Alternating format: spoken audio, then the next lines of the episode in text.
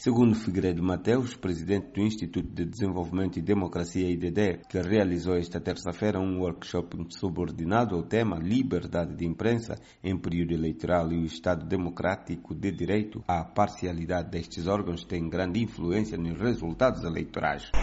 Ou seja, quando se pronuncia, por exemplo, alguém ligado ao MPLA, dá-se uma eternidade de tempo, ficam 5, 6, 7, 8, 10 minutos, se não for meia hora, e quando é o seu candidato, se calhar até é todo o jornal. Né? Mas se for um político de uma outra classe política, para o pleonasmo, eh, primeiro está a censura, depois é o tempo. Se os pronunciamentos que alguém não ligado ao MPLA fizer na imprensa pública tiver alguma componente crítica, esta parte mesmo não sai, fazem-se 5 segundos e está dito. Portanto, isto não é tratar todos de modo igual, como a Constituição prevê, mesmo a própria lei eleitoral. Mateus apela aos órgãos de comunicação social do Estado e privado a adotar uma postura que possa dignificar os resultados eleitorais que saírem das eleições de agosto.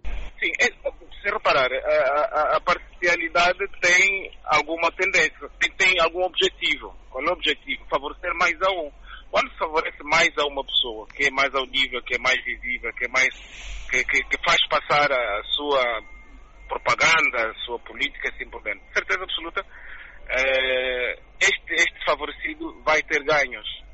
Né? Portanto, a imprensa, a comunicação é também um instrumento de realização democrática, que deve, no caso, promover esta, esta, esta democracia.